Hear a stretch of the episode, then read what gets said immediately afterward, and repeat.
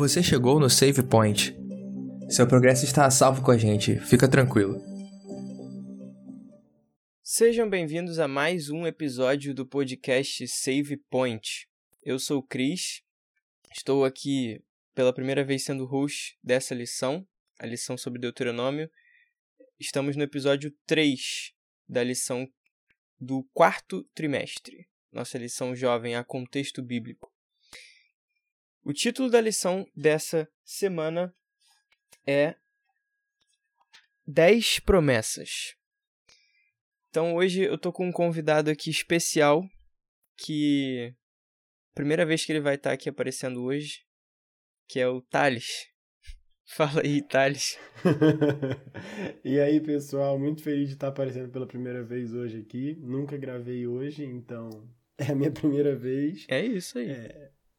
Mas estou feliz, é um tema que a gente estava bem empolgado, bem imersos, não é? Imerso. Gente... Podia ser Mas... a palavra do hipertexto. É verdade, porque uma coisa que a gente fez foi ficar imerso no tema. Mas estou empolgado, é um tema bom. Gostei do título, já é interessante aí, né? Então, não vou comentar muito agora não. Isso aí.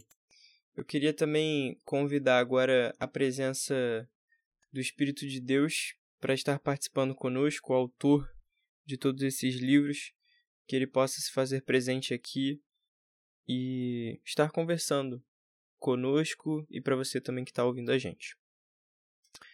Bom, começando pela tirinha Thales.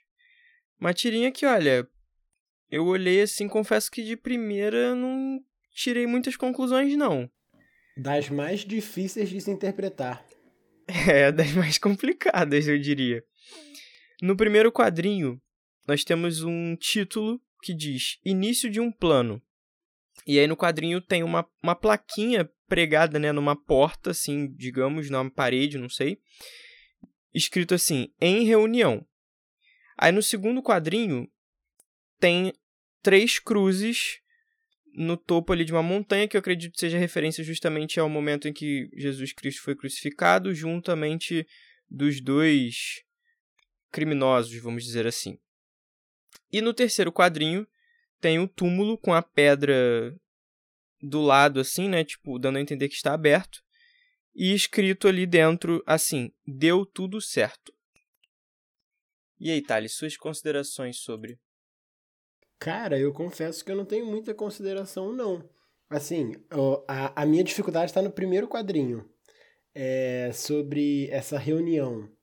E aí eu imagino o que seja essa reunião. Talvez a, a triunidade divina conversando sobre o plano da graça, ou talvez tudo que aconteceu antes do Gólgota. Mas o interessante ali é que em momento algum num tema que a gente fala de lei, a, a tirinha cita a lei.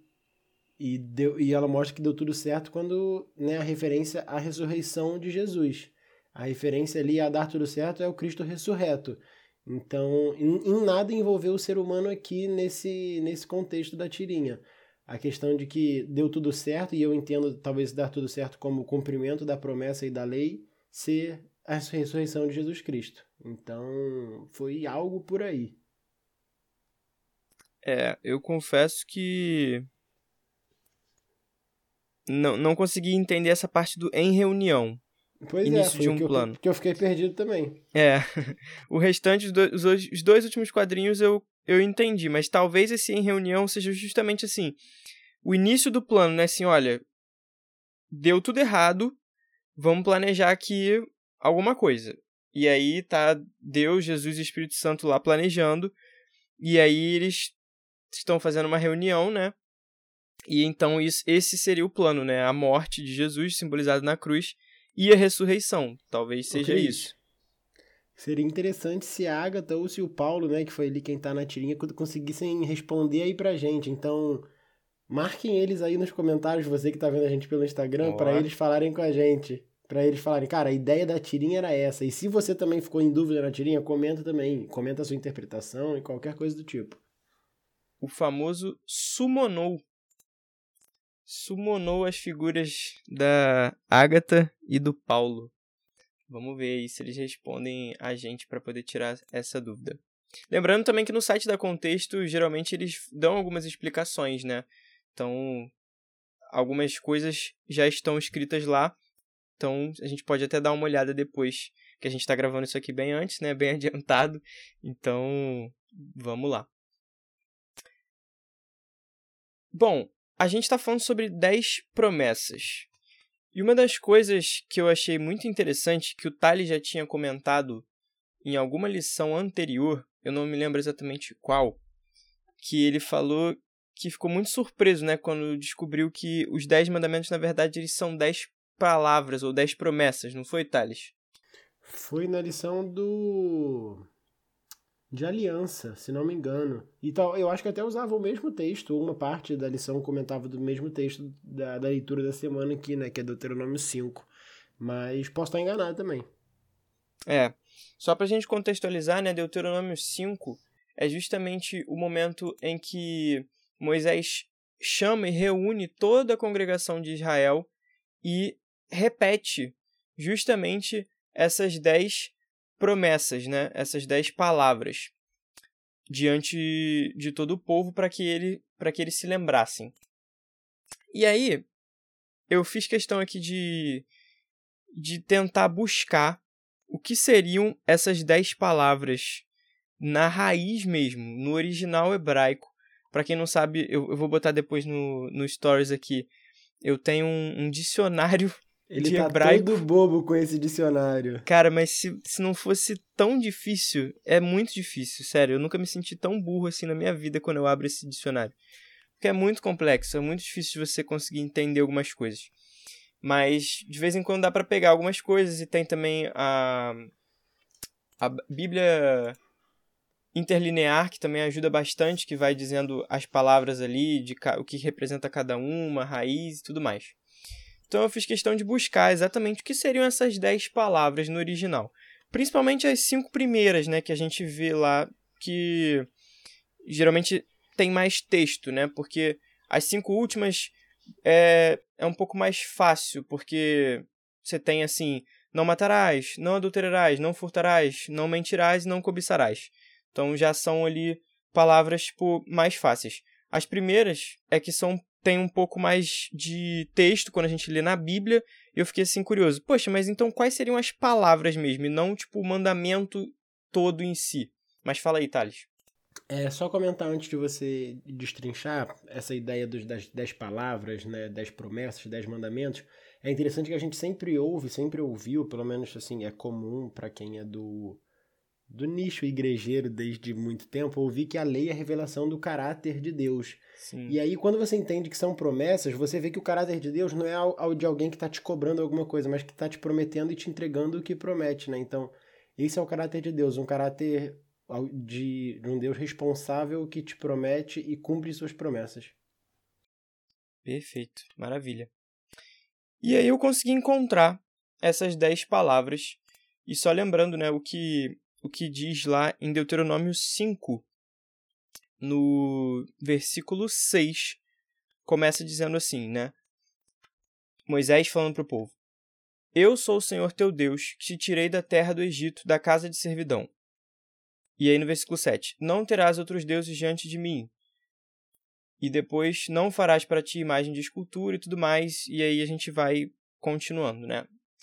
E o texto onde tem essas palavras, né, pela primeira vez, vamos dizer assim, na Bíblia, está lá em Êxodo 20, que diz no, cap... no versículo 1: Então falou Deus todas essas palavras, dizendo, e aí no versículo 2: Eu sou o Senhor teu Deus que te tirei da terra do Egito e da casa da servidão. Então a gente vê que realmente é uma repetição ali praticamente literal do que está em Êxodo 20, quando Moisés fala lá em Deuteronômio 5.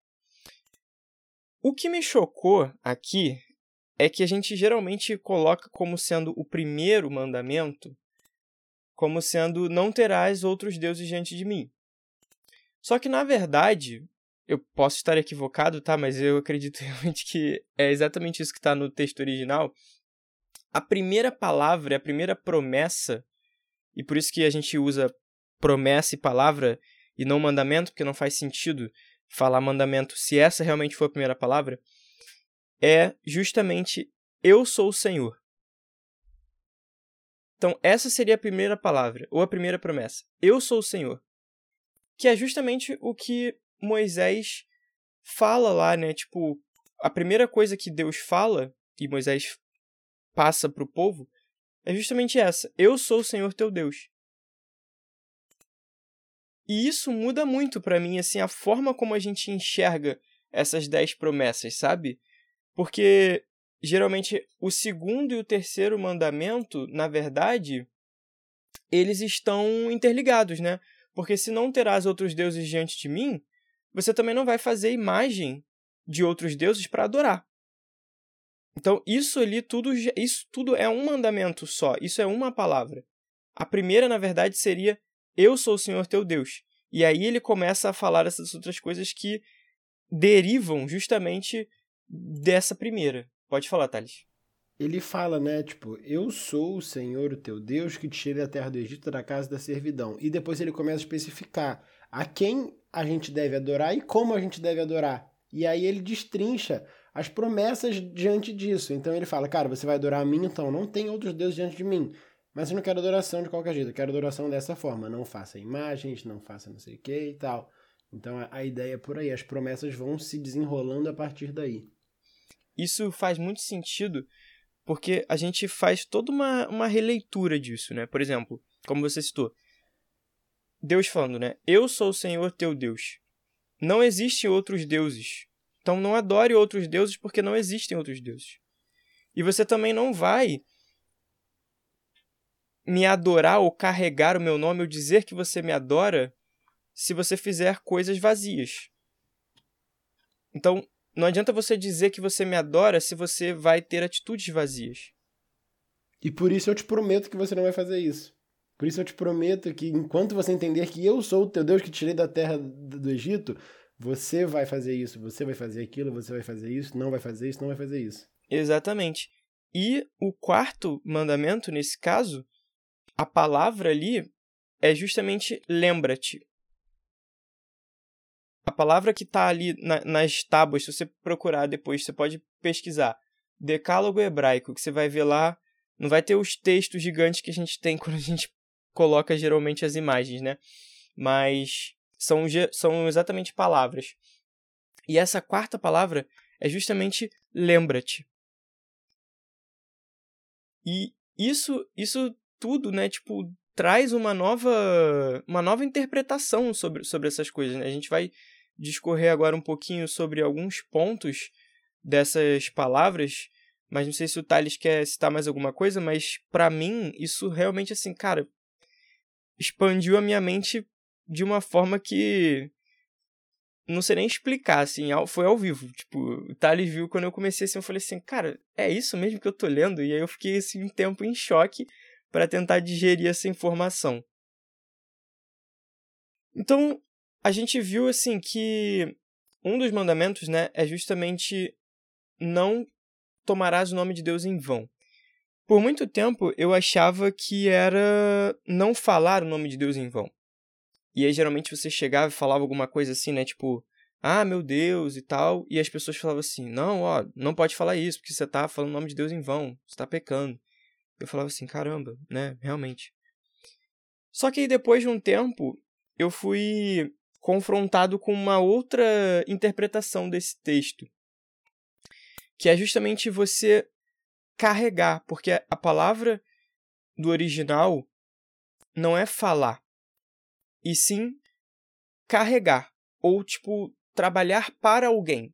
Então é como se você fosse se você dissesse que trabalhasse para alguém ou que você carregasse, representasse alguém. E assim, o que que significa isso então, tipo, tendo essa interpretação, o que que significa o carregar o nome de Deus em vão? Cara, é sobre essa, tipo, pô, não fala ai meu Deus, porque não sei o que e tal, tomar o nome de Deus em vão. É, isso não faz muito sentido, porque, por exemplo, no contexto ali onde as dez palavras foram dadas ao povo, isso nunca passaria pela cabeça deles fazer isso. Tipo, falar dessa forma em relação ao nome de Deus. Estava muito mais relacionado, como você falou, a um aspecto relacional. Quando você tentava fundar seus argumentos errados em nome de Deus. Então, quando você. A, a base da lei e do evangelho e da Bíblia é relacional. É a sua relação com Deus, com o próximo, com a natureza, consigo mesmo. E aí, o tomar o nome de Deus em vão, ou seja, carregar o nome de Deus em vão, o, a gente vê que os nomes eram tão importantes, né, no, principalmente na cultura hebraica antiga, disso o, o, nem passaria pela cabeça deles falar, ai meu Deus, por exemplo.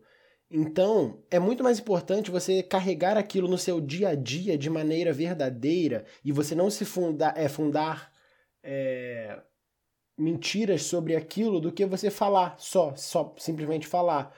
O viver é muito mais importante do que o falar. Você viver de acordo com o que você carrega. Porque se você carrega o nome de Deus, você precisa viver de acordo com aquilo. É, sei lá, eu gosto muito de carros, por exemplo. Então, dependendo do carro que você tem, você precisa viver. Cara, eu tenho um carro que eu sei que eu vou ter mais gasto com ele. Então, eu preciso viver de acordo com o carro que eu tenho. Por exemplo, se eu tenho um carro que vai me gastar muita gasolina, talvez eu tenha que viver de uma forma. Se o meu carro é mais econômico, ou se, é, se, é, se gasta muito, eu tenho que botar um kit gás, não sei. Enfim, então eu tenho que ver de acordo com o que eu carrego. E se eu estou carregando o nome de Deus, é isso. Eu não vou fundar minhas opiniões falsas no nome de Deus. E aí vai até uma de forma prática, né? É, questões de quem a gente segue, de políticos que a gente pensa em seguir ou, sei lá, levar adiante o nosso papel cívico em relação àquele cara. Poxa, só porque ele fala que é cristão. Cara, ele leva, ele carrega o nome de Deus? De fato, ou ele carrega o nome de Deus em vão? Vamos tentar entender mais a fundo, né, o, o que é o carregar o nome de Deus em vão.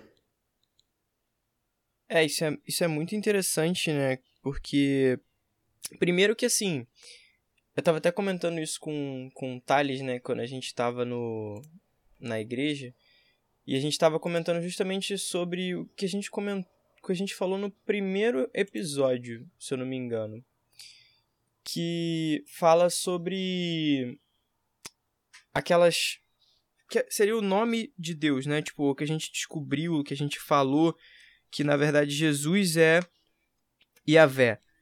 Foi uma Só que... teofania no meio do culto que a gente teve. Ele virou pra mim assim e falou, mano, e começou a falar, mas eu vou deixar ele falar. Foi, é, exatamente.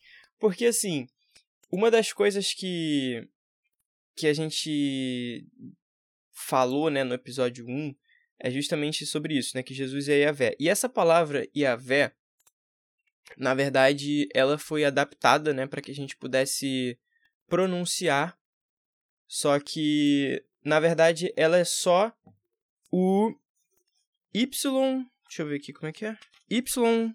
YHWH, se eu não me engano. Que são essas quatro letras. Que isso não é pronunciável, né? Porque você tem ali, tipo, quatro consoantes, então, pelo menos na língua portuguesa, quando você tem quatro consoantes, você não consegue emitir nenhum som, né? E uma das coisas que eu percebi é que, assim, o Thales comentou que ele só sabe uma frase de hebraico, né, Thales? Fala aí, qual que é a frase que você Bereshit sabe? bara Elohim. No princípio criou Deus. Isso, é isso aí. Por quê? Elohim, na verdade, não é o nome de Deus. Porque Deus, a palavra Deus, né, a gente, quando a gente fala assim, ah, o Deus, a gente coloca D maiúsculo, a gente está querendo dizer o Deus verdadeiro, né, que a gente acredita e tudo mais. Mas quando a gente fala de outros deuses, ou a gente fala o deus pagão ou falso deus, a gente usa o D minúsculo. Então, mas a palavra é a mesma, Elohim. Então, essa palavra não é o nome de Deus. É Isso é não é exatamente então, o nome. É interessante que a gente então não sabe né, o nome de Deus, ou em algum lugar fala, porque a gente comenta, a gente, né, o, o hebraico tem Jeová, Jeová Jireh, El Shaddai, El Elohim, que é uma, uma derivação do Elohim e tal. Só que a gente não tem nada, né? Então, tipo, cara, o nome de Deus é esse. E talvez isso fale muito do caráter de Deus também, de quem ele é. É um Deus que o nome é impronunciável, ou pelo menos por enquanto é impronunciável pra gente. Pois e é. Aí, aí a gente entende que não é só, tipo, falar, ai meu Deus. Porque, Porque esse não é o nome dele. Se a gente, isso, se a gente esse não sabe não é o nome, nome de Deus, é, exatamente. Faz muito mais sentido você viver de acordo com o que o Elohim prega de enquanto caráter importante para você, para sua vida. É exatamente isso. Esse é o ponto, assim. Não adianta a gente achar que é o nome, é só falar o nome. Não é. Mais importante do que isso é você agir como. Esse é o X da questão. E, e batendo nessa questão do nome, né? Quando Moisés está falando com, com Deus, com Jesus, na verdade, né? Lá no, no episódio da sarça ardente, em, Êxodo 3, no versículo 14, quando Moisés pergunta para ele: Ah, o que, que eu vou dizer sobre você, sobre quem me enviou? E aí, lá no, no original, se você pegar a sua Bíblia também, vai dizer assim: Então Deus, e aí vai estar tá com D maiúsculo, que é Elohim, disse para Moisés: Diga que o eu, eu sou o que sou, que o eu sou. Então, tipo, só que esse também não é o nome de Deus, sabe? E essas palavras, quando você vai procurar no Google, esse Y, né, que eu, que eu comentei agora, na tradu algumas traduções vai aparecer Senhor, tudo com letra maiúscula, ou Lord em inglês, o que também não é o nome de Deus, exatamente. Então você vê assim que, cara, está muito mais atrelado a quem ele é. E por isso que ele é. fala: Eu sou quem eu sou. Eu sou o que sou. É muito e faz muito mais sentido quando a gente vê que o Deus que a gente segue é um Deus que faz, um Deus que mostra quem é. O Deus não é apenas um Deus de nome, é um Deus que vai e cumpre suas promessas. Eu sou o que sou porque eu faço o que eu o que eu cumpri para o que eu falei para você que eu ia fazer, eu cumpro. Eu sou um Deus que cumpre as promessas. E aí, quando a gente entende sobre o nome de Deus, entende que as dez palavras são dez promessas, e junta isso, você vê que, cara, ele está prometendo que ele é quem ele é, que ele vai fazer o que ele fala que ele faz. Exatamente. E agora, a gente. Como a gente comentou um pouco né, sobre essa questão de quem Deus é, do caráter dele, muitas vezes a gente leva para esse lado dos mandamentos, né? Tipo, ah, são dez mandamentos e existem outros mandamentos, os julgamentos, né? Que também em Deuteronômio aparece dizendo que Moisés falou todos os estatutos e julgamentos, né? Para o povo. E falando sobre isso um pouquinho, geralmente a gente cai muito na questão do legalismo. A gente coloca como se ah, a Torá é um conjunto de leis e tal que você tem que seguir, são todas as leis que Deus deu, né? Tipo, quando a gente fala sobre a lei e os profetas, né? A gente comenta como Moisés representando a lei, e a lei, a lei é a lei, não tem muito o que dizer sobre isso. Só que geralmente a gente cai na questão do legalismo. E também aplicando, isso também se aplica um pouco sobre a questão do sábado. E aí, Thales, o que, que você tem assim a, a dizer um pouco sobre isso, sobre essa questão do legalismo, sobre o sábado, porque o que Moisés fala em Êxodo 20 com relação ao sábado é puxado um pouco mais para um lado, e quando ele fala no, no em Êxodo Deuteronômio, em Deuteronômio 5, na verdade, ele fala com uma outra vertente, com outro viés. E também a questão do de Gênesis, porque o sábado também já existia desde o Gênesis e tinha também uma outra conotação. Então, discorra sobre esses pontos aí que foram muitos pergunta longa. Tá, beleza. É, então, eu acho que o primeiro de tudo, para a gente pa parar e refletir, é, pode ser o texto de que é igual, né? O de Êxodo, mas ali o de Deuteronômio, Deuteronômio 5, 6, que diz: Eu sou o Senhor, o teu Deus, que te tirei do Egito. É, Deus não pediu para ninguém guardar lei nenhuma antes de salvar. A graça era pré-existente. Deus salvou, depois ele deu a lei. Então Deus tirou o povo do Egito primeiro. Então aqui a gente entende que a lei então vai fazer parte da estrutura da aliança baseada numa graça pré-existente. A obediência nunca vai fazer por merecer a salvação. A salvação vem só pela graça.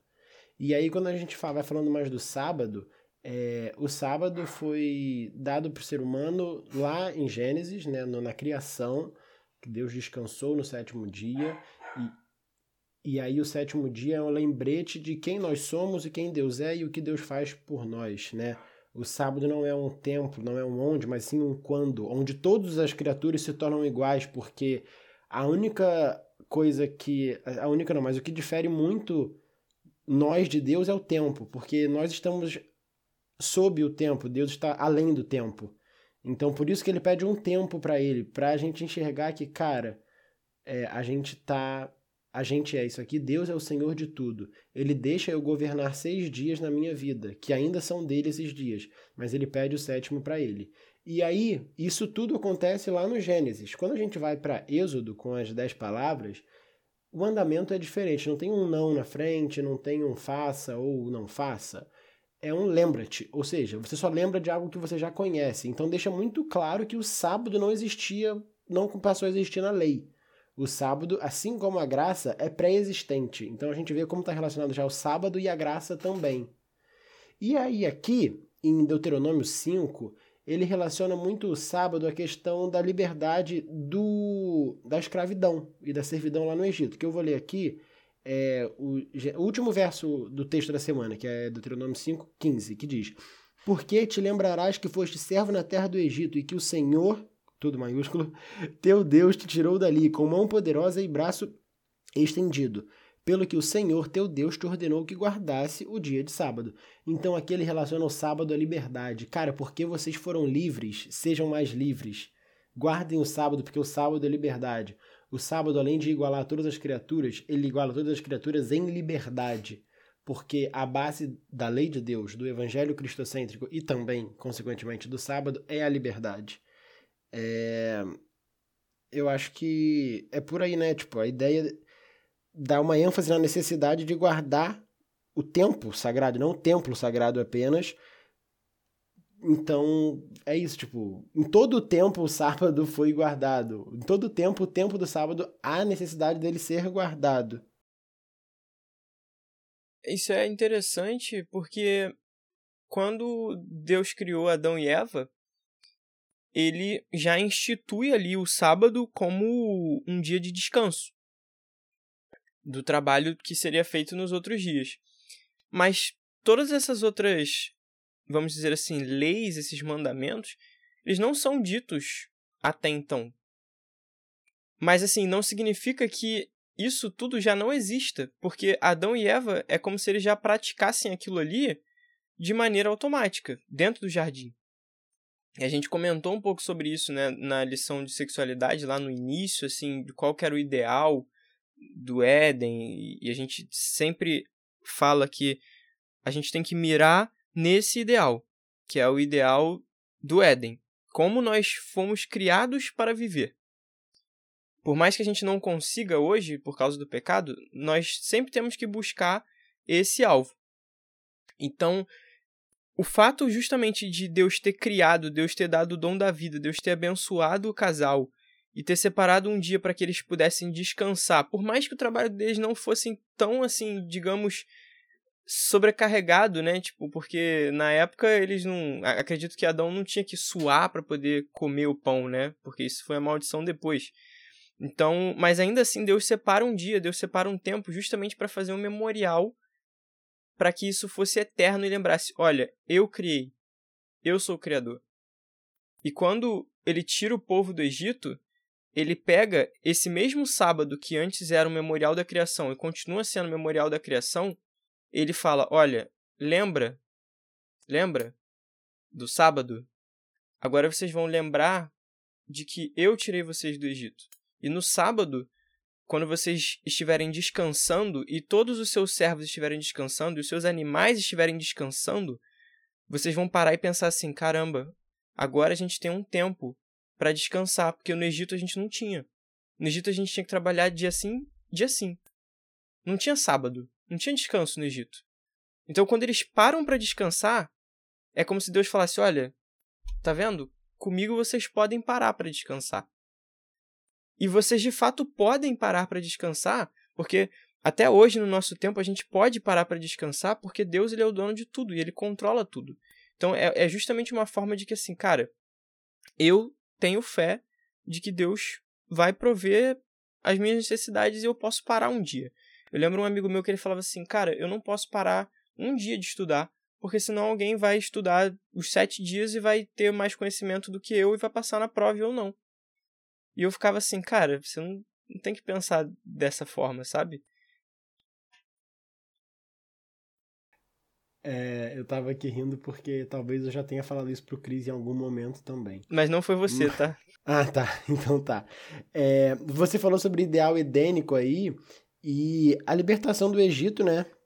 É, restaurou a liberdade que o povo de Deus tinha perdido e que devia estar desfrutando desde a criação, né? Então, a ideia sempre é retornar cada vez mais à imagem e semelhança de Deus, que era da forma que a gente era no Éden antes do pecado.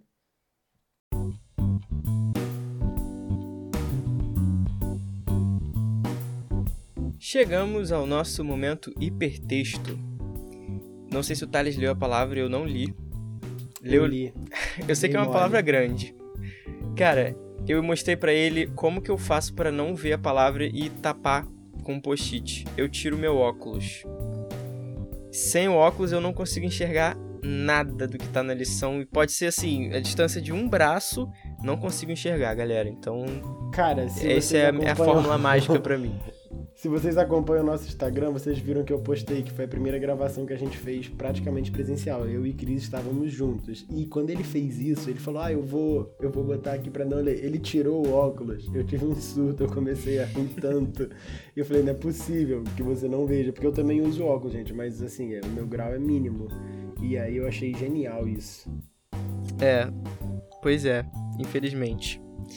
Vou tirar aqui, vou ver qual é a palavra mandamentos. É, mandamentos. E aí, Thales? Cara, não tem como depois da, da sua teofania aqui, daquela outra teofania que tivemos na lição de aliança, não falar promessa. Porque isso foi uma das paradas mais legais que eu entendi nesse ano, assim, em relação a, a Cristo. E que tira muito peso, mas ainda assim não tira nenhuma responsabilidade nossa. Aí você, quando você entende que você tem, né, você tem a missão de levar, de ser um instrumento de Deus e levar essa promessa adiante, mas tira o peso de que você vai ter que fazer mostrar para alguém que ele precisa cumprir isso tudo, mas que ele vai cumprir se ele aceitar Jesus como seu salvador pessoal. Então, vai ser promessa mesmo. Legal. É, eu também tive essa mesma ideia de promessas porque isso muda bastante assim a forma como, como a gente enxerga isso tudo, né? Porque a gente sempre começa vendo tipo, ah, beleza, Deus é um Deus de amor e tal, a graça, mas você tem que fazer alguma coisa, você tem que cumprir, você não pode também viver, tipo, né, de qualquer jeito. E de fato, você não, não, não pode viver de qualquer jeito. Só que a gente inverte um pouco a ordem das coisas, né? A gente sempre fala sobre isso quando a gente discute lei e graça, quando a gente fala sobre aliança, a gente falou bastante sobre essa questão na lição de aliança. E o Thales até comentou né, que faria muito mais sentido se a lição dos de, do, de Deuteronômio viesse logo em seguida da lição da aliança, né? Porque a gente teria esses dois assuntos ali bem mais conectados mas ainda dá para pescar bastante coisa quando a gente falou sobre a questão da antiga aliança, da nova aliança. E a nova aliança é justamente isso, assim, é justamente a lei escrita no seu coração. E quando a lei está escrita no seu coração, você passa a ser uma pessoa conforme Deus quer que você seja, sabe? Então, quando a gente tenta cumprir as coisas sem tá conectado com Deus, não adianta nada, assim, não flui. Isso tem que fluir, galera. Tipo, isso é para mim também, assim, essas coisas tem que fluir. E só vai fluir quando você respirar Deus. Quando você respirar a palavra de Deus, isso vai começar a fluir verdadeiramente. E não, porque senão a gente fica falando e tomando o nome de Deus em vão, igual muita gente está fazendo por aí e que é completamente o oposto do que o que Deus quer pra gente. Bom, a gente comentou sobre a questão da aliança e a lição fala um pouco sobre isso, sobre o coração de Yahvé, e eu coloquei aqui no, no meu escopo como a aliança de Yahvé. E é justamente para a gente comentar um pouco sobre a característica né, de Deus, sobre o coração, sobre quem é esse Deus. E a gente falou sobre isso no finalzinho da lição de sexualidade, né, quando a gente comentou sobre sobre Oséias, que é justamente Deus buscando ali o povo, né? E aí ele usa essa esse exemplo de Oséias buscando a esposa, mesmo a esposa sendo infiel. Tem o texto também de, de Ezequiel que é excelente sobre isso. E eu queria que o Thales comentasse um pouquinho sobre isso, assim, sobre essa característica de Deus com o povo da aliança e do que, que ele faz né, durante toda a jornada. Cara, assim, a, a aliança, toda a aliança bíblica, né, principalmente ali em Deuteronômio, ela é escrita em formato de contratos de vassalagem que eram feitos ali no Oriente Próximo, que era mais ou menos a região onde a Bíblia foi escrita, né, essa parte. Então, o contrato de vassalagem normalmente, né, o, existia o vassalo e o suzerano, onde eles tinham esse, essa aliança, onde cada um tinha parte no contrato, deveres obrigações, e também né, coisas que eles ganhariam de benefícios. Sendo que qualquer parte que quebrasse o contrato, o contrato estaria acabado, a aliança estaria acabada. Então, tipo, essa parte era de igualdade para os dois. Qualquer um que quebrasse o, o seu dever, a sua parte da aliança, a aliança estaria acabada. E a Bíblia foi feita nessa. Nesse, a aliança bíblica foi feita nesse molde estrutural, questão de escrita, estrutura da escrita. E aí a gente entende então que assim Deus ele tinha todo o direito de, desde a primeira vez que o povo, que o ser humano é, deu mole em relação à aliança, cara, acabar com tudo. E aí a gente entende que Deus não é um, um suzerano qualquer. E está muito longe da imagem do suzerano clássico que a gente conhece. Ele é, é um cara, né, tanto, é tão diferente que ele não usa, a Bíblia não usa a, a imagem do vassalo do suzerano, mas sim de um casamento. Então é uma ligação tão próxima que não é um vassalo. Eu não sou vassalo, cara. Eu sou a, a igreja é a esposa de Cristo e, e de um, um ideal de casamento bíblico, onde é uma mansidão servil, uma responsabilidade servil baseada no relacionamento, na servidão e no amor. Então, a Bíblia, como a gente sempre comenta, o Xande sempre fala, é a história de um Deus que vai atrás de seu povo. A Bíblia é a história de um Deus em missão. A gente está aqui em missão, a gente está aqui para seguir o exemplo de Deus, o exemplo de Cristo. E o exemplo de Deus é o quê? Estar em missão o tempo inteiro. Deus é um exímio missionário. E, e toda vez que o povo errava, ele, Deus com certeza ficava magoado, ficava chateado. A gente comentou sobre os sentimentos de Deus. É, acho, que, acho que eu comentei com o Cris, na verdade, a gente comentou em algum episódio. Mas enfim. É, e aí a ideia é essa, cara, que Deus não descumpre a promessa. E o arco-íris, né, como a gente, a gente já comentou sobre o arco-íris também aqui, eu acho, na outra lição sobre aliança, o arco está apontado para Cristo, não está apontado para a gente. Então, é a prova mais clara de que Deus nunca vai quebrar sua promessa com a gente, sabe? Embora a gente quebre sempre. Eu acho que é por aí, Cris.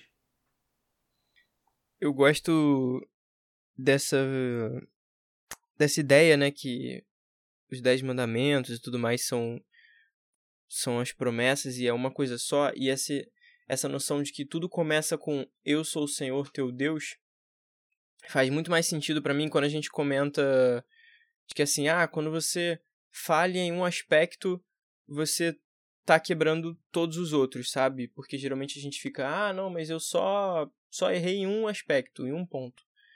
E aí as pessoas falam, ah, mas se você errar em um, você errou em todos. É a mesma coisa que se você tivesse errado todos. E por que isso? Por que, que isso faz sentido? Porque justamente quando Deus começa isso tudo falando, eu sou o Senhor teu Deus, e fala o restante das coisas, quando você descumpre qualquer uma dessas outras coisas, ou quando você vai contra isso, você está diretamente chegando para Deus e falando assim: não, você não é o meu Deus. E isso já, já é justamente o que parte o coração de Deus. Então, quando em algum aspecto a gente deixa de, de ser quem Deus quer que a gente seja, a gente está simplesmente virando para Ele falando assim: não, eu quero adorar outra coisa. Você não é o meu Deus. Tenho outro Deus, eu tenho outros deuses. E isso fere Deus de uma forma que, assim, não dá nem pra gente explicar. E por isso ele trouxe vários exemplos, né? nessas histórias com os profetas, e ele usa o exemplo do casamento justamente para isso. Olha, é como se você fazendo essas coisas é como se vocês dissessem para mim que, olha, eu não quero, não quero mais o seu amor, não quero mais estar casado com você, não quero. Então, e o fato de Deus sempre estar tá buscando a gente é o que realmente nos afasta por de qualquer jeito assim do legalismo, sabe? Porque você vê que, cara, eu não consigo assim, não dá, eu não consigo amar a Deus dessa forma. Então, nada que eu faça, nada que eu venha a fazer vai me garantir ou me dar alguma algum crédito perante Deus. E o exemplo de Abraão é isso, né? Que Abraão, a Bíblia fala que ele creu em Deus e isso já foi imputado como justiça. Gente, por hoje é só. Acho que deu pra gente ter uma, uma ideia bem legal aí sobre, sobre essa questão das dez promessas, as dez palavras, o caráter de Deus, ou os dez mandamentos. Pelo menos eu aprendi bastante. Espero que você também que esteve com a gente aqui ouvindo esse episódio tenha aprendido também. Então, só dando os nossos recadinhos finais. Não se esqueça de seguir a nossa página no Instagram, podcastsavepoint. Pode comentar lá as nossas publicações, pode mandar mensagem pra gente, direct. Reposta nos seus stories aí o que o que a gente colocar para poder divulgar para os seus amigos. Isso, marca a gente também, para que mais pessoas possam ser alcançadas por esse conteúdo e possa aprender também da mesma forma que você aprendeu. Se você tiver alguma dúvida, alguma sugestão, pode mandar também para o nosso e-mail, que é pod.savepoint.gmail.com se eu não me engano. Se eu tiver errado, você volta em algum outro episódio que vai estar tá o e-mail certo. Você também que está ouvindo a gente pelo site ou pelo podcast da Contexto Bíblico, vai lá nas nossas redes sociais e segue a gente para a gente poder ter essa interação com você. Senão a gente não, não tem como chegar até você, né? Tipo, a gente tem muita gente que escuta a gente lá pelo pela contexto e a gente não faz ideia, a gente quer conhecer vocês. Então é isso, galera. Por hoje é só. Nos vemos no próximo episódio e até mais. Valeu, pessoal.